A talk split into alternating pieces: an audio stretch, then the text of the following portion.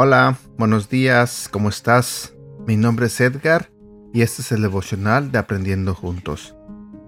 El día de hoy vamos a hablar de un tema que se titula ¿Existe una salida?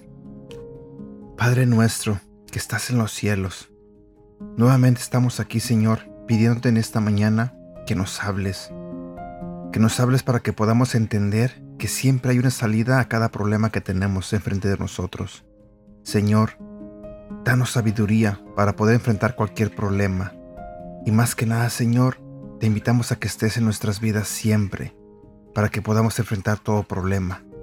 Te lo pido en el nombre de tu Hijo Jesús. Amén. Existe una salida. Fruto de tan fuerte conversión, Luis daría lugar a una serie de obras literarias, entre las que se encuentran las crónicas de Narnia y el problema del dolor. En este último, Luis enfrenta una de las cuestiones básicas de la filosofía. ¿Por qué tenemos que sufrir? ¿Por qué nos suceden cosas desagradables? ¿Por qué tenemos problemas? Luis, como cada uno de nosotros, dijo acerca del dolor. Si conociera algún modo de escapar de él, me arrastraría por las cloacas para encontrarlo. Todos quisiéramos escapar del dolor de la vida, especialmente si no entendemos por qué nos suceden las cosas.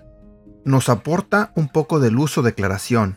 El dolor como megáfono de Dios es, sin la menor duda, un instrumento terrible. Puede conducir a una definitiva y contumaz rebelión, pero también puede ser la única oportunidad del malvado para corregirse. El dolor quita el velo de la apariencia e implanta la bandera de la verdad dentro de la fortaleza del alma rebelde. Sin duda alguna, uno de los propósitos principales del dolor y de los problemas de la vida es ayudarnos a crecer. Te lo diré nuevamente.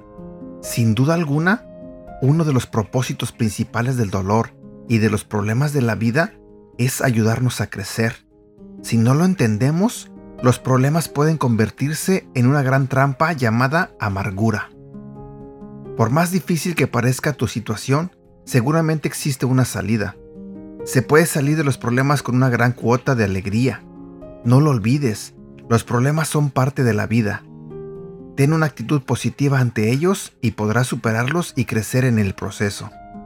Deseo que luego de haber escuchado estos devocionales, empieces a experimentar el favor de Dios en tu vida. Que se abran las puertas que estabas esperando y que cada vez sientas más cerca el cumplimiento de las promesas de Dios en tu vida. Deja de luchar, Dios está en control. Versículo para recordar. Isaías capítulo 40, versículo 31.